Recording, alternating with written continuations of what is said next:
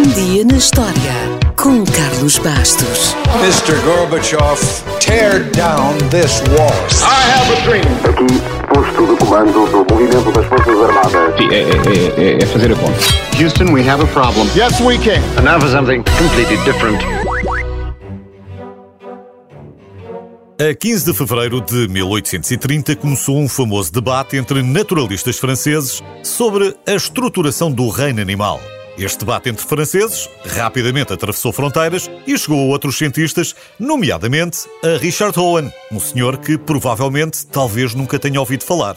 O que é pena, porque a vida dele dava um filme, ou melhor, dava uma série. Richard Owen não era uma pessoa simpática, era uma espécie de Mr. Burns dos Simpsons, misturado com Ebenezer Scrooge de Um Conto de Natal, já está a imaginar, certo? Ele era um velho biólogo, britânico, enfadonho. No entanto, é graças a ele que os dinossauros são tão populares. Richard Owen era amassador, era obnóxio e foi médico durante os primeiros 50 anos da sua vida. Então começou a estudar biologia animal e conseguiu um cargo no Museu Britânico. Levava o seu trabalho tão a sério que o Jardim Zoológico tinha de o avisar cada vez que morria um animal para ele o poder dissecar. Certa vez, a mulher de Owen, quando regressou a casa, deu de caras com uma carcaça inteira de um rinoceronte no alpendre. O ponto alto da sua carreira foi quando ele decidiu inventar um nome para todos os esqueletos gigantes de répteis que estavam a ser encontrados pelo mundo inteiro. Ele misturou as palavras gregas lagarto e terrível e pronto, apareceu o termo dinossauro. O único ponto a favor dele é que numa época em que a paleontologia mal existia, Richard Owen tinha um dom incrível para olhar para fósseis incompletos e ver como as criaturas deveriam ser quando estavam vivas.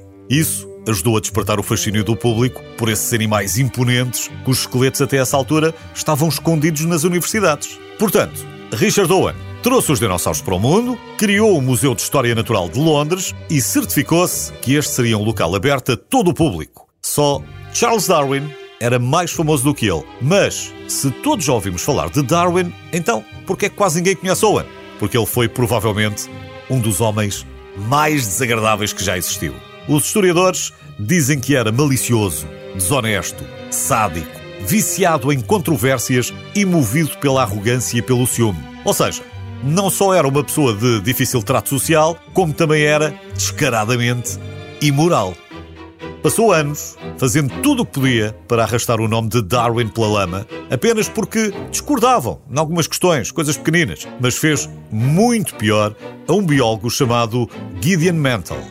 A ele, roubou-lhe o crédito da descoberta de um dinossauro, usou a sua influência na Royal Society para garantir que nenhum dos artigos de Mantle fosse publicado e, quando o senhor ficou doente mais para se defender, simplesmente assumiu o crédito de todas as descobertas e renomeou a maioria dos dinossauros que Mantle tinha descoberto. E depois da morte de Mantle, ainda escreveu uma carta anónima para os jornais a dizer que ele era um idiota e um mau cientista.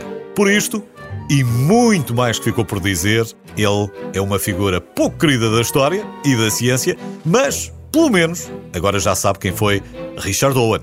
Pense nele na próxima vez que vir Jurassic Park.